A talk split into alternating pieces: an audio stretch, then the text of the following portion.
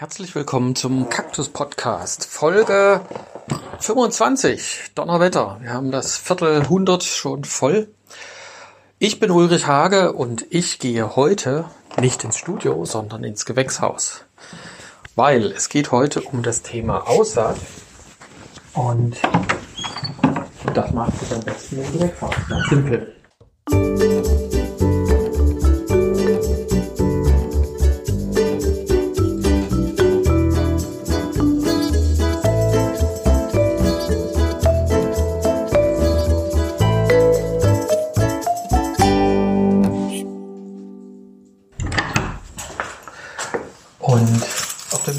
Ich ja schon erzählen, warum eigentlich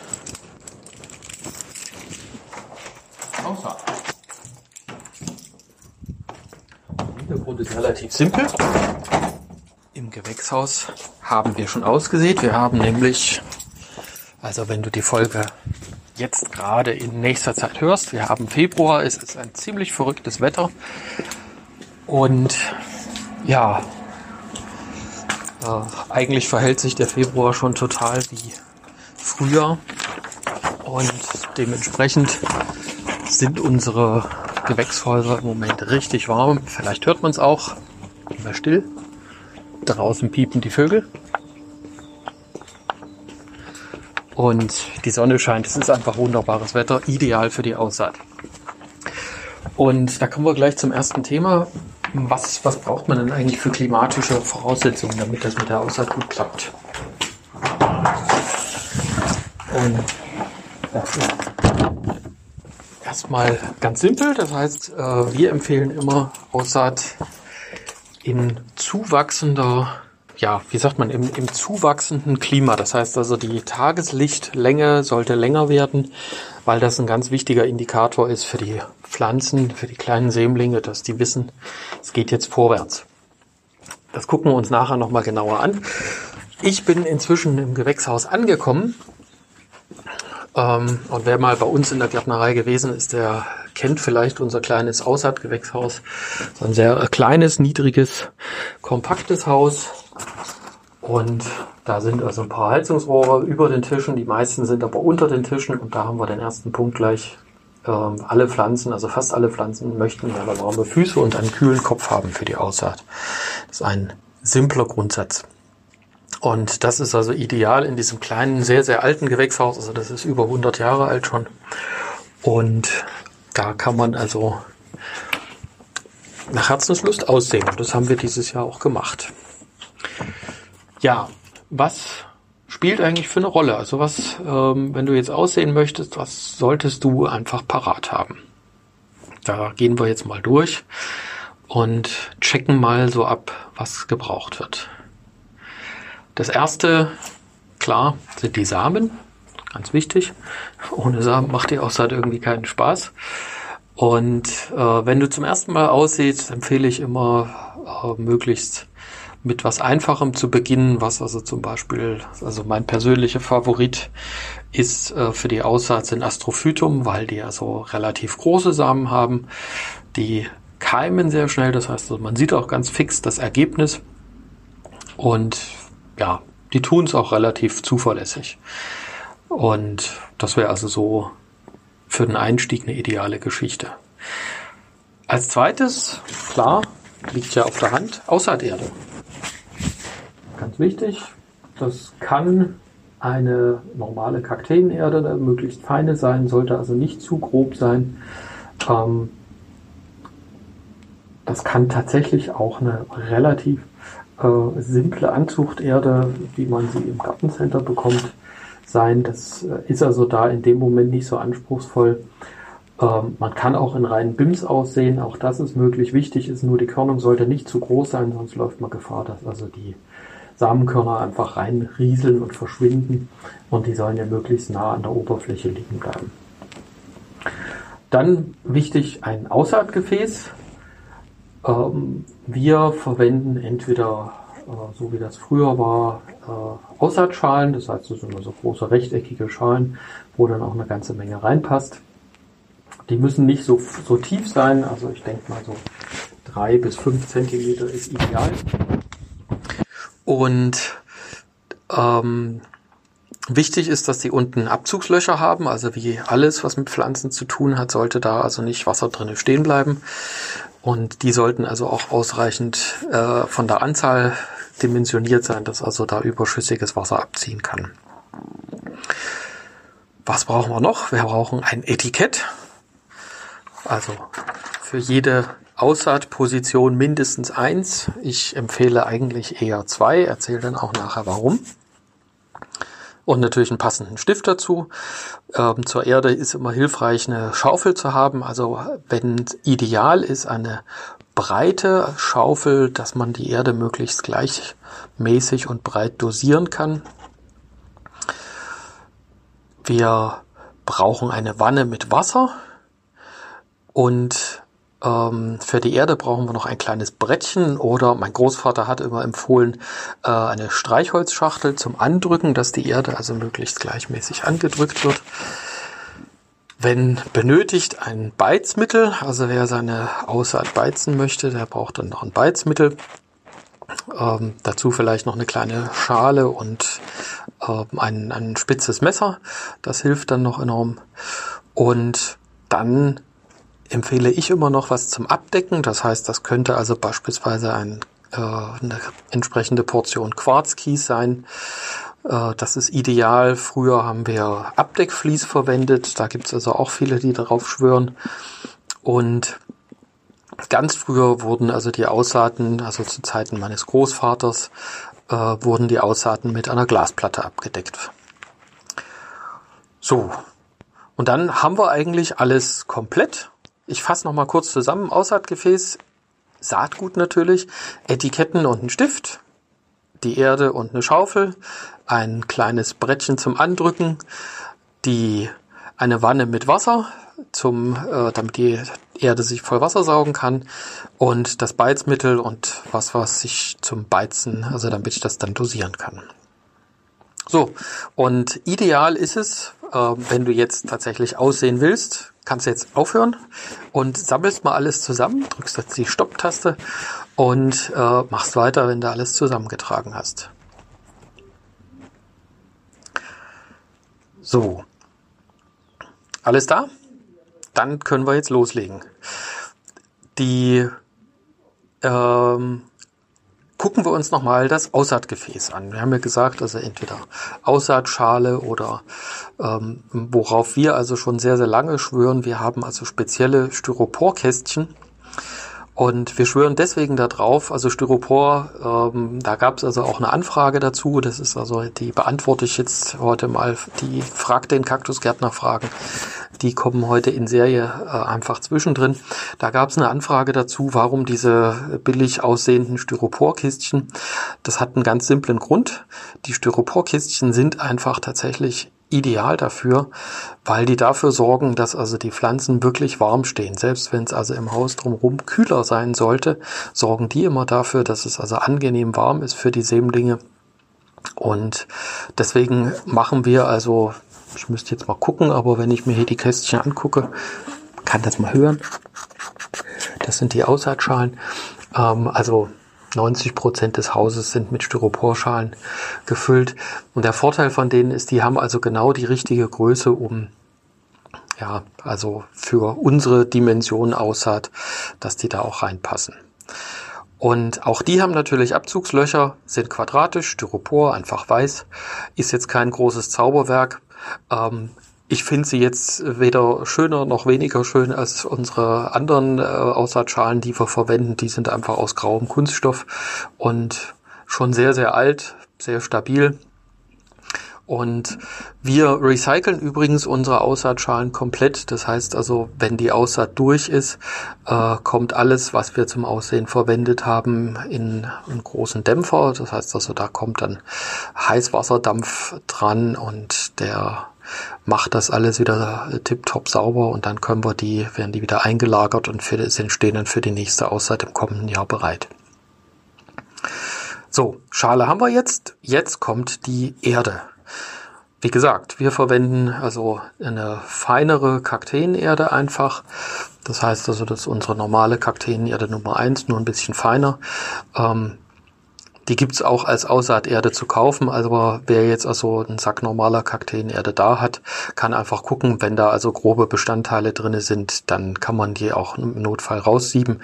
Man kann auch die Kakteenerde so verwenden. Sollte halt nur kein zu grober Anteil drinne sein. Das ist einfach wichtig, damit das, damit die Samenkörner also gut dorthin kommen, wo sie hingehören. Und die nehmen wir jetzt mit einer Schaufel und ähm, lassen die also einfach gleichmäßig in die Aussaatschale reinrieseln, dass die sich also gleichmäßig über die ganze Fläche verteilen. Und dann ähm, vielleicht noch so ein kleiner Tipp, wer jetzt also beispielsweise ein sehr tiefes Gefäß benutzt, also beispielsweise ein äh, kann ja auch Töpfe nehmen. Also wenn ich nur ganz wenig Aussaat habe, ganz wenig Saatgut habe, also was weiß ich, für 10 Korn muss ich also keine 20 Zentimeter Aussaatschale nehmen, da genügt also auch ein kleines Töpfchen. Da sei also nochmal der Hinweis, ähm, ich muss äh, den, den Topf, das, also das Gefäß, nie ganz voll machen. Der Hintergrund ist ganz simpel. Meine, äh, die Keimwurzel, die da kommt, die geht also selten irgendwie massig in die Tiefe. Da muss ich mir also keine Gedanken machen. Und ich kann vom Prinzip, also reicht eine Höhe von zwei bis vier Zentimetern äh, Erdschichtung sozusagen. Das genügt also vollkommen für meine Sämlinge. Ich muss also, wenn ich jetzt ein tiefes Gefäß habe, muss ich da also keine 15 Zentimeter äh, Erde reinkippen. Damit kann die Pflanze nichts anfangen und hinterher die meisten werfen die dann die Erde sowieso weg. Wäre ja schade drum. Also kann man auch sparsam machen. Wichtig ist nur, es muss also eine gleichmäßige Höhe sein, damit also nicht äh, Huckel und Buckel entstehen und dann die, die kleinen Samenkörner einfach irgendwo verschwinden. Das werde ich wahrscheinlich heute noch ein paar, ein paar Mal erzählen. So, das drücke ich jetzt ein kleines bisschen an, also nur ein bisschen mit Gefühl, nur dass das also einfach keine äh, Löcher oder Hohlstellen an der Oberfläche gibt. Das war's dann schon. Einfach mit Streichholzschachtel oder einem kleinen Brettchen, irgendwas, was ich habe, dass ich also eine möglichst glatte, ebene Oberfläche habe, auf der dann die Samenkörner hinterher gut liegen können. So, Jetzt äh, kommt also eine relativ simple Geschichte. Ich nehme meine Aussaatschale und die kommt jetzt einfach in eine große Schüssel. Da habe ich also vorher schon Wasser reingemacht. Ja, das ist hier drin. Und dann nehme ich meine Aussaatschale und lasse die da langsam setze ich die da rein. Die steht dann da drinnen für ein paar Minuten, also so, ich schiebe die hier noch ein bisschen an den Rand. So, jetzt steht die schön am Rand und dann kann die sich vollsaugen. Die Schale mit Wasser, die ist also, ähm, ich muss mal gucken, also die hat jetzt hier auch so drei, vier Zentimeter, ist da die, die Wanne mit Wasser gefüllt und da steht also meine Aussaatschale mit der Erde drinne und da kann die sich vollsaugen. Und jetzt scheiden sich die Geister. Ähm, und zwar gibt es also verschiedene Methoden. Es gibt also die Variante, äh, dass ich die Schale erst sich vollsaugen lasse. Oder ich mache erst die Aussaat und stelle die Schale, wenn die Aussaat fertig ist, ins Wasser. Das ist also eine Glaubensfrage. Äh, das kannst du so machen, wie du es für richtig hältst. Ähm, ich sehe jetzt keinen großen Unterschied da drin. Das heißt also, wenn du sagst, ach nee, ähm, ich möchte das lieber hinterher erst machen, geht das natürlich auch. Das heißt also, du machst dann die Aussaat und mit der fahren wir jetzt gleich fort. Ich erzähle nur diese beiden Varianten, dass du weißt, es gibt also beide Optionen. Und du kannst also praktisch äh, die Aussaat erst komplett machen und lässt dann die Erde sich hinterher vollsaugen. Gibt da einen kleinen Trick, der, über den erzähle ich nachher nochmal was, hat was mit dem Quarz dann zu tun. So, also fährst du jetzt die Schiene erst äh, vollsaugen lassen und dann Aussaat, dann kommt jetzt, wenn die Erde da eine halbe Stunde drinnen gestanden hat äh, im Wasser und sich vollsaugen konnte, nimmt man also die Schale wieder raus. Ich mache das jetzt hier gleich mit. So. Tun jetzt mal so, als ob eine halbe Stunde vorbei gewesen wäre. Lässt das noch ein bisschen abtröpfeln. Ja, ist eine Menge Wasser drin. Das ist natürlich jetzt eine Schale, die schon vorher im Wasser stand, die ich jetzt rausgenommen habe. Also wer sich jetzt wundert, warum da so viel Wasser rauskommt, erst nach der kurzen Zeit, die stand schon eine Weile. So, und die lasse ich also jetzt hier einfach stehen, wenn ich die Aussaat mache. Dann äh, spielt es also tatsächlich auch noch eine große Rolle. Ähm, weiß ich nicht, dann kommt jetzt die Aussaat. Und da haben wir also die nächste Weiche in der Geschichte.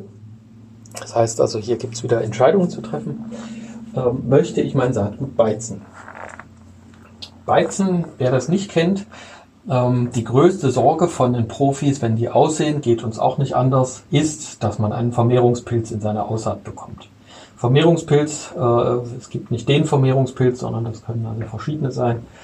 Ähm, aber was immer passiert, die können also richtig Schaden in einer Aussaat anrichten.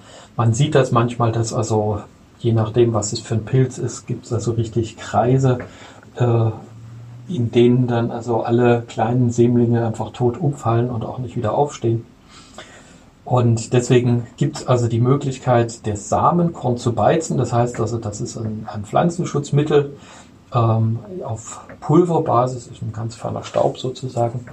Und damit wird also das Samenkorn umhüllt ähm, es gibt auch den Weg der, der Nassbeize, dann wird das also eine, mit einer Flüssigkeit behandelt.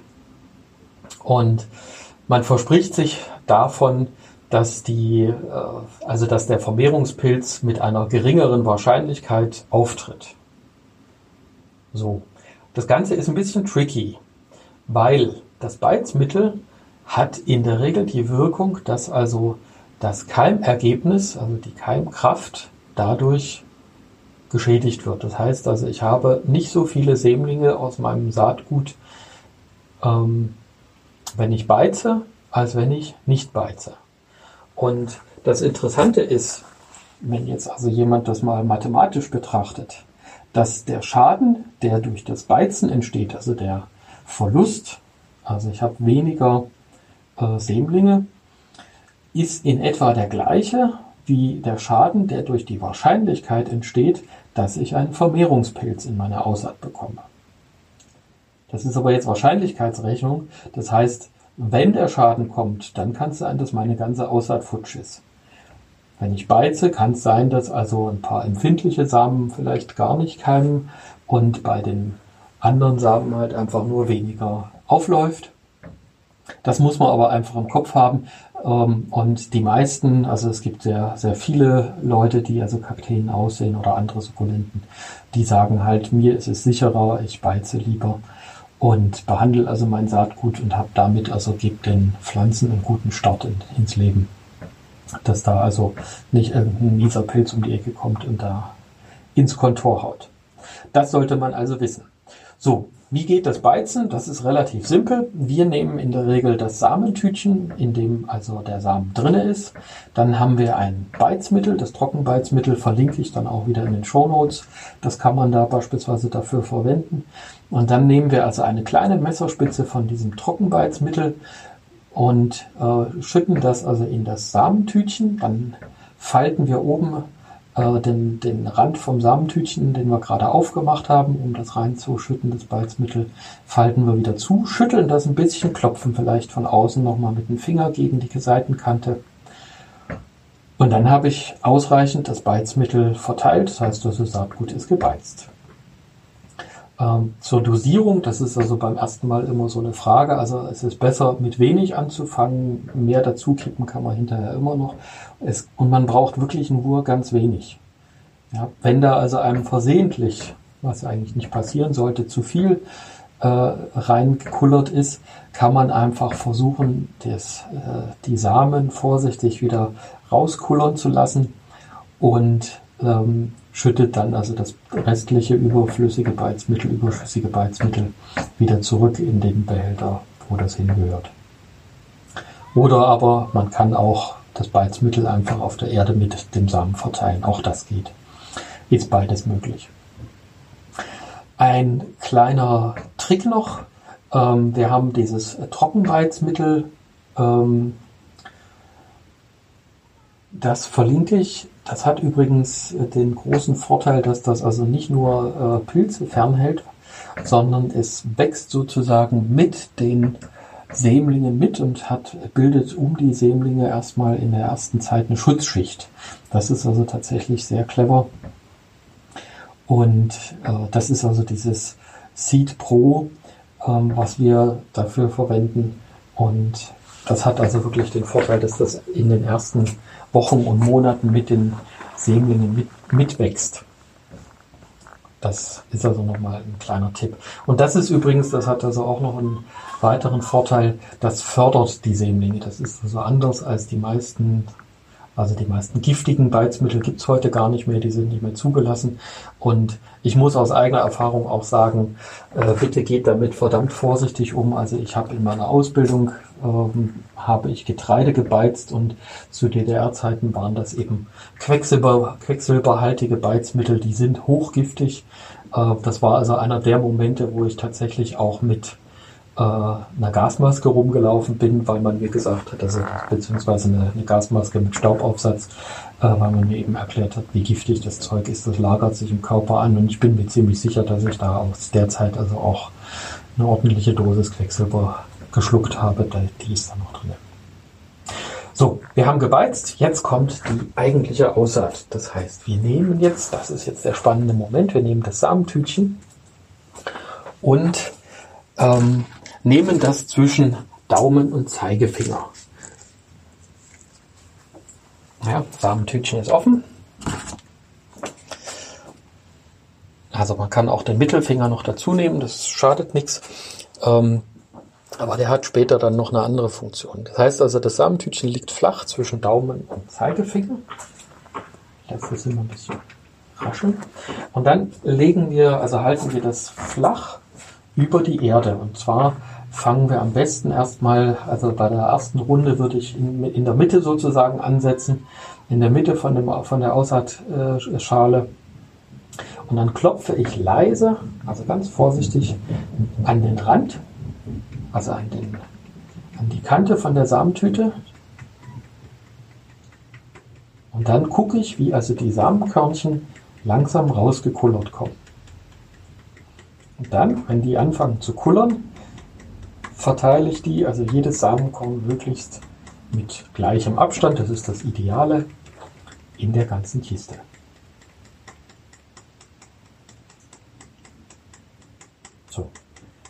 Und wenn alle draußen sind, kann ich nochmal reingucken und stelle die Samentüte auf den Kopf. Und dann ist alles rausgekullert. Und schon ist die Aussaat fertig. Das war es eigentlich im Großen und Ganzen. Dann habe ich alle Samen verteilt. Jetzt kann ich nochmal gucken, liegen die alle, muss ich vielleicht nochmal nachkorrigieren, aber das sollte man eigentlich gar nicht machen. Also das ist auch nicht so schlimm, wenn da zwei mal direkt nebeneinander liegen. Und der Abstand, ich gucke jetzt mal, wie das mit den aufgelaufenen äh, Sämlingen aussieht. Also das sieht hinterher da ist jetzt kein Zauberwerk, also das muss bitte nicht mathematisch korrekt sein. Es geht einfach nur darum, also es macht wenig Sinn, dass ich an einer Ecke äh, 200 Samen habe und ähm, was weiß ich, noch 50 über die ganze Fläche verteilt, dann den Rest. Es geht einfach darum, dass das so ein bisschen einigermaßen gleichmäßig ist. So, passt? Sehr schön. Dann nehmen wir jetzt nochmal unsere Streichholzschachtel oder unser kleines Brettchen, drücken nochmal vorsichtig die Samen an und dann kommt der Quarzsand. Also andrücken. Nochmal wichtig ist, dass da also das Saatgut nicht entweder oben auf einem Berg liegt oder irgendwo tief in ein Loch reingekullert ist. Deswegen immer wieder mal andrücken. Ja, das, und das Ganze bitte auch nur ganz vorsichtig, also so, ja, ganz wenig. Also man muss jetzt da keinen Druck ausüben, es nur, dass das also gleichmäßig angedrückt ist, dass der äh, die Keimwurzel dann nicht in der Luft hängt hinterher. So, jetzt kommt der Quarzsand und jetzt schließt sich sozusagen gleich als nächstes die Weiche. Das heißt, der Quarzsand wird idealerweise, Quarzsand sind so kleine, ähm, wer das nicht kennt, also gibt's bei uns im Shop zu kaufen, ähm, ist praktisch ein kleiner, ähm, ein bisschen groberer, äh, ja, äh, gröbere Körnung, ähm, durchsichtig grau wirkende Kiesmischung. Wir verwenden, ich muss jetzt mal gucken, ich glaube, das ist so zwei, zwei bis, bis vier wird das ungefähr sein. Zwei bis drei, zwei bis fünf maximal die Körnung. Und ähm, warum verwenden wir diesen Quarzsand? Weil wenn du jetzt eine ganz große Aussaat gemacht hast, wäre es natürlich ideal, kannst du auch einfach ein Vlies drüber werfen. Aber der Quarzsand hat also eine ganze Menge Vorteile. Ähm, und die wichtigste ist die Kapillarwirkung. Das heißt also der Quarzsand, das liegen also dann hinterher die Steinchen, die schütteln wir jetzt also am besten mit einer breiten Schaufel. Ähm, das kann ja ein Kehrblech im Ernstfall sein, aber da ist es halt immer, äh, also wir haben selten so ganz breite Schalen, dass also ein Kehrblech da äh, die richtige Öffnung hat. Wir verwenden äh, große das sind, glaube ich, ursprünglich Eis- oder Bonbonschaufeln. Also die sind relativ massiv und die sind genauso groß, dass also da äh, auf ganzer Breite einfach die, die Quarzkörnchen da rausrieseln können. Wir haben die auch ein bisschen kleiner bei uns im Shop. Ähm, packe ich auch einen Link mit in die Show Notes, dass man mal sieht. Und es gibt übrigens noch ein äh, total, das fällt mir jetzt gerade noch ein, ähm, da hat mich meine Schwester vorhin nochmal darauf hingewiesen, es gibt äh, eine total clevere Lösung. Du kannst solche Schaufeln übrigens auch selber aus einer ollen Shampooflasche oder ähm, sie hat also auch die, die größere Variante sind so Weichspülerflaschen, die werden einfach zerschnitten und dann hast du also eine Schaufel mit einem Griff dran und ähm, die sind tatsächlich sehr haltbar. Sowas verwenden wir also hier in der Gärtnerei eigentlich flächendeckend. Das ist also auch eine, eine ziemlich coole und, und, und clevere Variante, um Erde zu verteilen und eben auch den Quarzsand. So, jetzt lassen wir also den Quarzsand gleichmäßig ähm, auf die Aussaat draufrieseln. Und gleichmäßig heißt also, das muss auch nicht viel sein. Äh, man sagt üblicherweise Kornstärke. Das heißt also, eigentlich reicht es, wenn also ein äh, Kieskörnchen neben dem anderen liegt. Also sprich äh, zwei, drei, vier Millimeter mehr muss da also nicht drauf liegen. Es geht nur darum, dass also praktisch der ähm, Samen abgedeckt ist. Der ist ja nicht unter der Erde, weil der Samen, das sind Lichtkeimer, die wollen also das Licht auch sehen. Und ähm, wenn der dann mit dem Quarzsand abgedeckt ist, beziehungsweise mit dem Quarzkies gleichmäßig, dann sind wir im Grunde eigentlich schon fertig mit der ganzen Kiste. Und der Quarzsand sorgt jetzt dafür, dass also ein, äh, das Wasser, was da jetzt drin ist, langsam und gleichmäßig äh, aufsteigen kann, dass die Samenkörner quellen können. Und wenn zu viel Wasser in der Erde sein sollte, dann kann also das zu viel an Wasser einfach nach oben abdampfen. Und umgekehrt kann man also äh, über den Quarzsand auch völlig problemlos später dann die Sämlinge gießen. Also das ist so eine Idealgeschichte.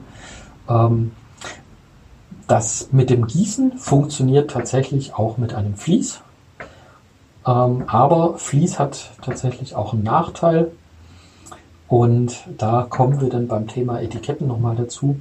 Und auch bei der Glasplatte, da liegt sie auf der Hand. Äh, also Glasplatte hat also die meisten Nachteile. Glasplatte als Abdeckung für die Aussaat ist total doof. Also ja, man kann nicht durchgießen. Das heißt, ich muss jedes Mal die Glasplatte hochheben.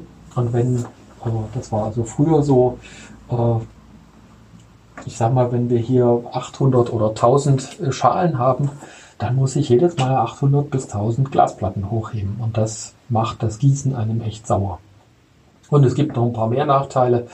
Ähm, wenn die Sonne dann rauskommt, dann hat man also ratzfatz Algen an der Unterseite von den Glasplatten. Da sammelt sich das äh, Kondenswasser, das tropft dann wieder zurück. Das will man eigentlich nicht, weil das eben zu viel ist und das soll auch raus.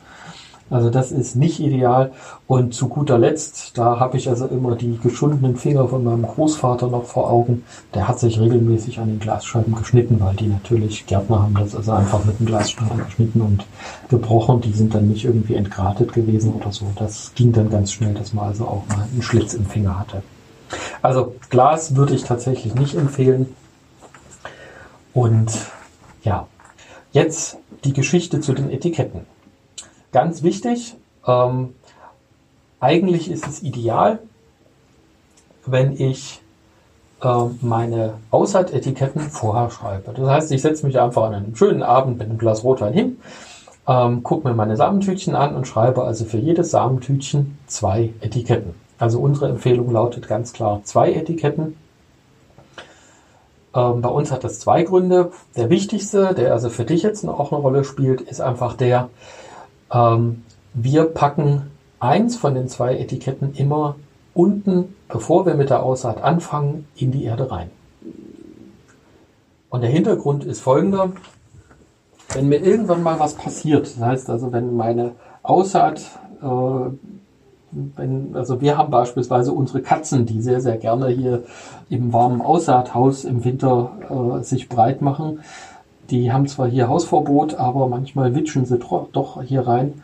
Und wenn so eine Katze einfach hier langläuft, äh, dann passiert es schon mal, dass sie also hier und dort mal das Aussaatetikett äh, mitnimmt. Oder was sie besonders gerne machen, die legen sich dann hin und dann, bis sie sich zurecht geruckelt haben, also sind natürlich erstmal alle Sämlinge breit und auch die Aussaaten, äh, die Aussaatetiketten rausgeschmissen.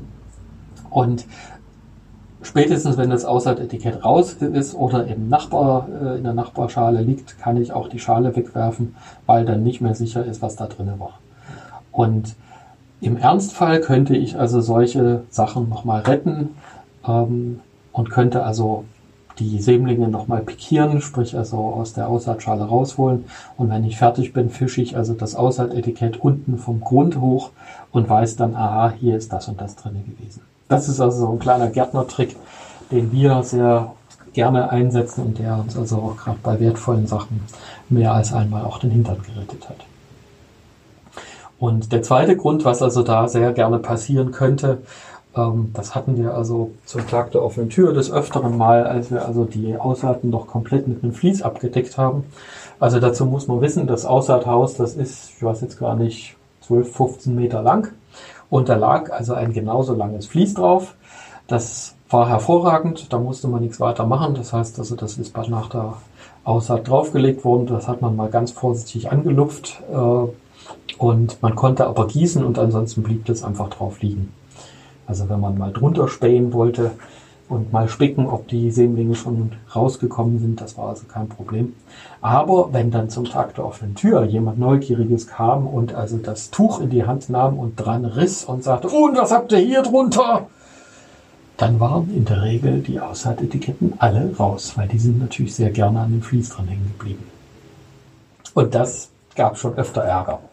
Und das war also einer der Gründe, weswegen wir also davon weggekommen sind. Mein Vater hat also irgendwann mal diese Sache mit dem Quarzkies angebracht und seitdem haben wir immer Quarzkies als Abdeckung. So, jetzt habe ich vergessen zu sagen, ganz wichtig, äh, wir hatten ja die zwei Varianten.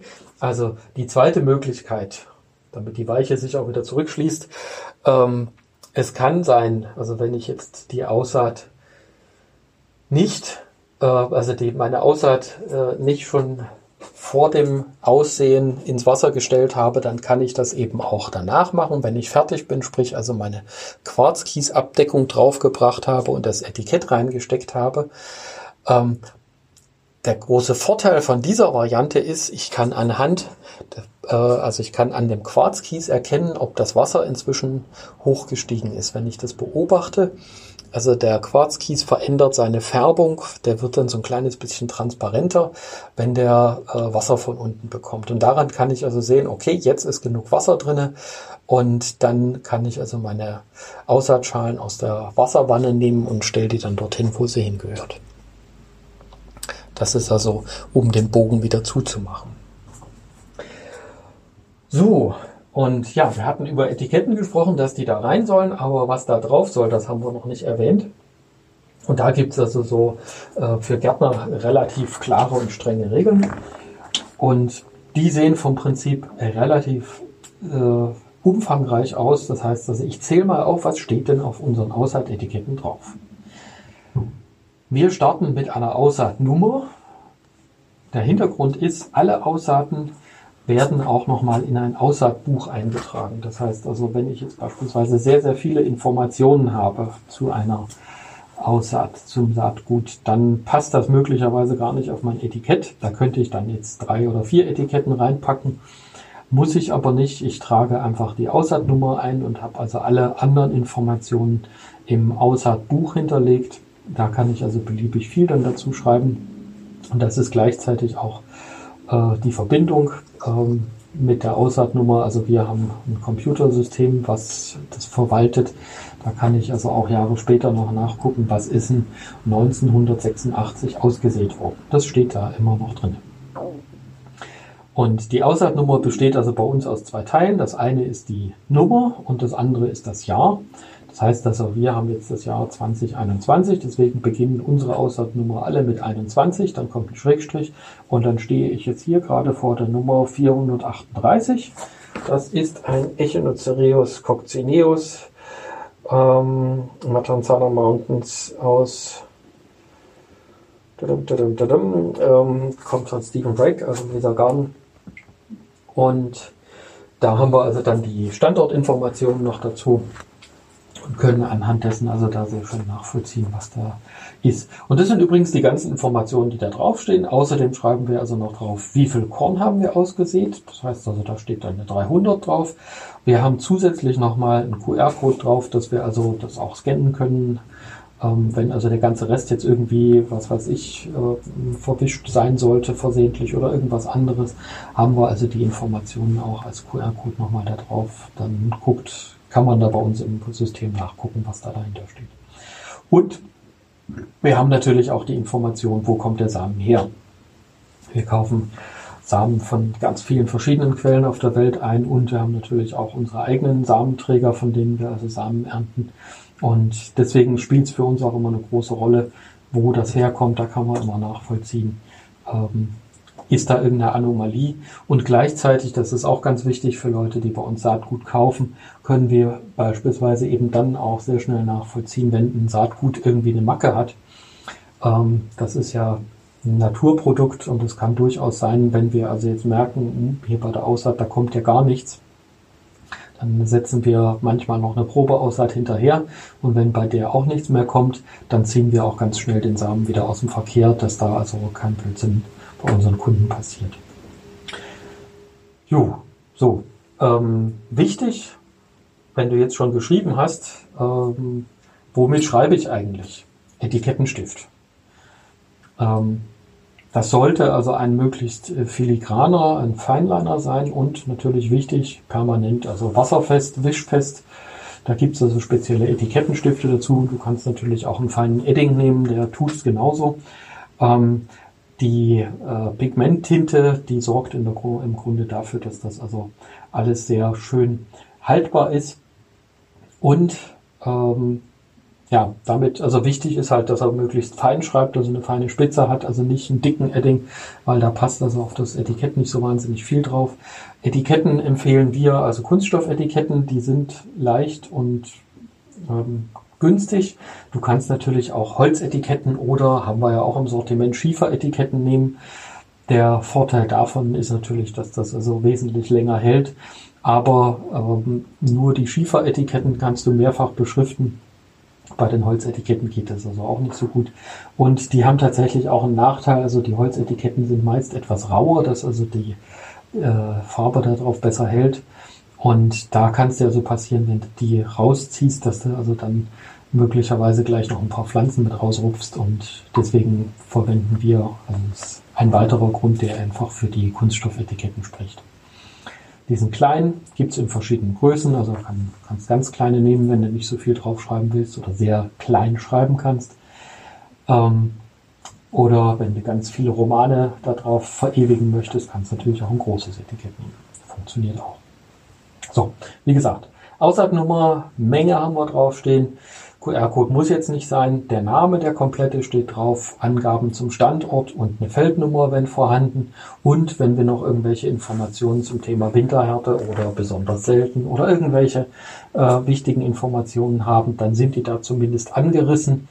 Die Informationen halten wir aber zentral und das ist eine Sache, also wenn du tatsächlich intensiver dich mit dem Thema Aussaat beschäftigen willst, empfehle ich dir tatsächlich auch immer ein Aussaatbuch zu führen. Das kann einfach ein Heft sein, schreibst du einfach für jedes Jahr ähm, das Jahr oben drüber und dann listest du auf, was habe ich unter der Nummer 317 ausgesät und dann kannst du jedes, jederzeit nachgucken, was war das. Das ist also eine sehr praktische Einrichtung und du kannst auch nachgucken. Später, wenn du also beispielsweise an größeren Pflanzen deine Aussaatnummer dran schreibst, weißt du immer, habe ich selber gemacht. Das ist also unter Gärtnern ein sehr gängiges System. Schlicht und einfach und sehr praktisch.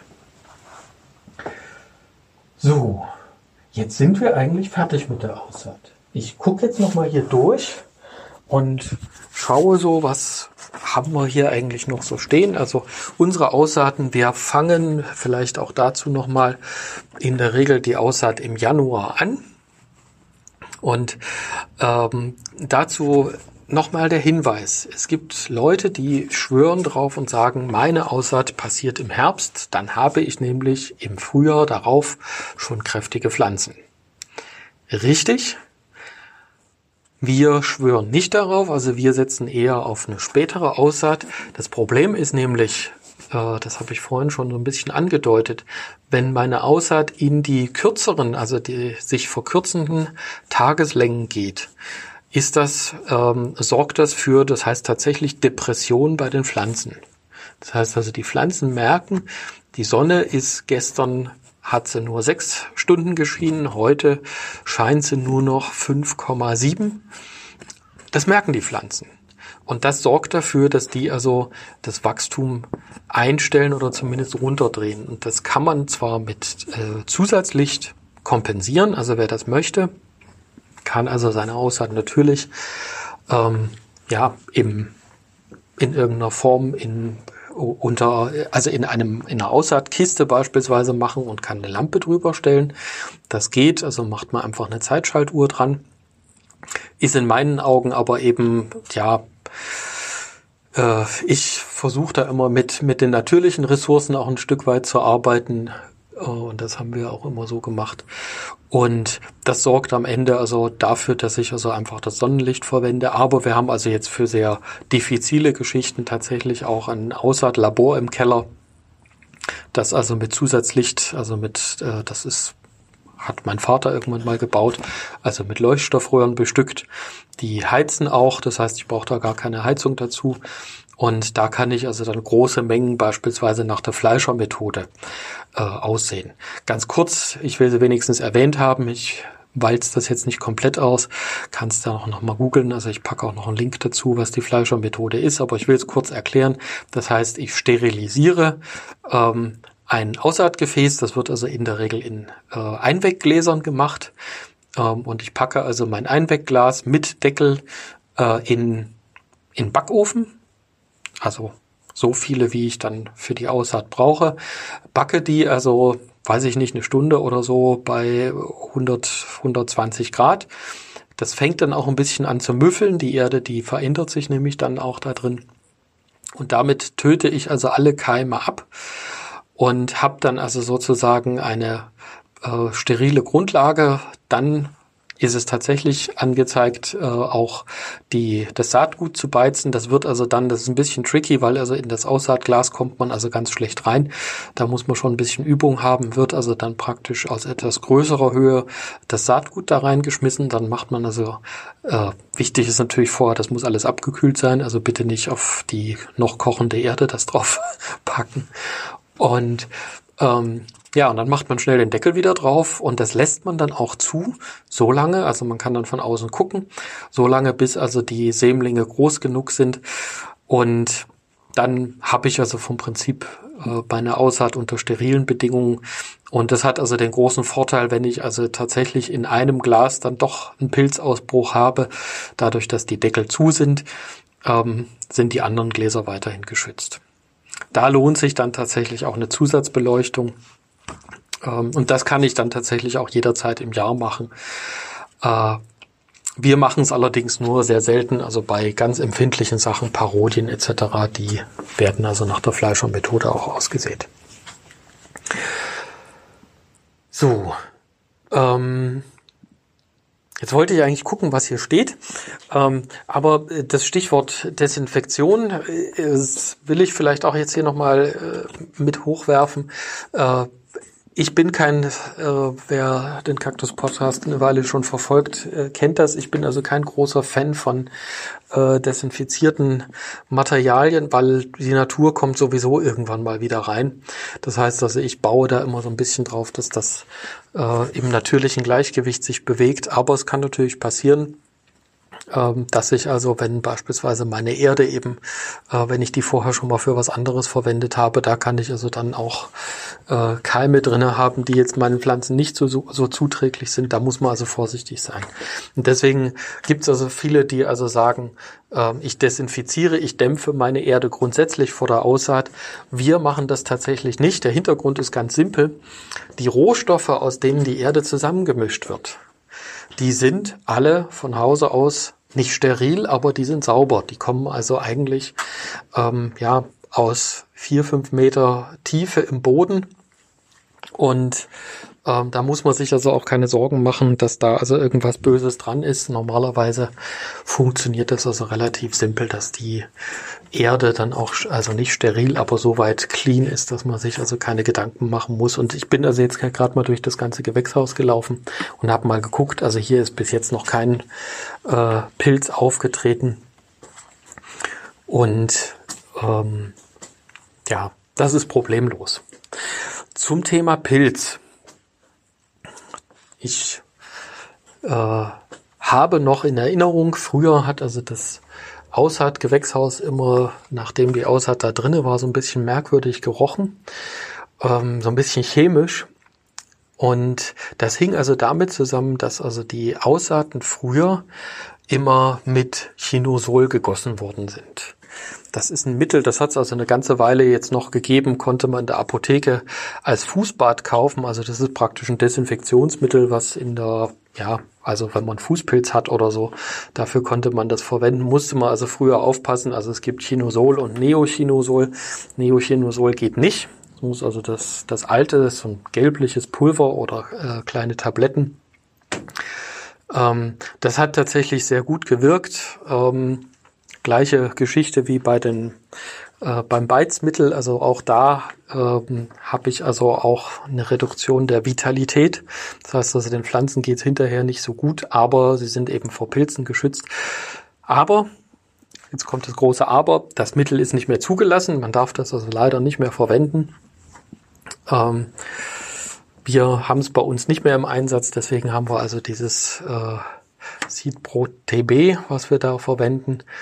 Ähm, aber zumindest diese kleine Anekdote aus der Vergangenheit wollte ich zum Besten geben.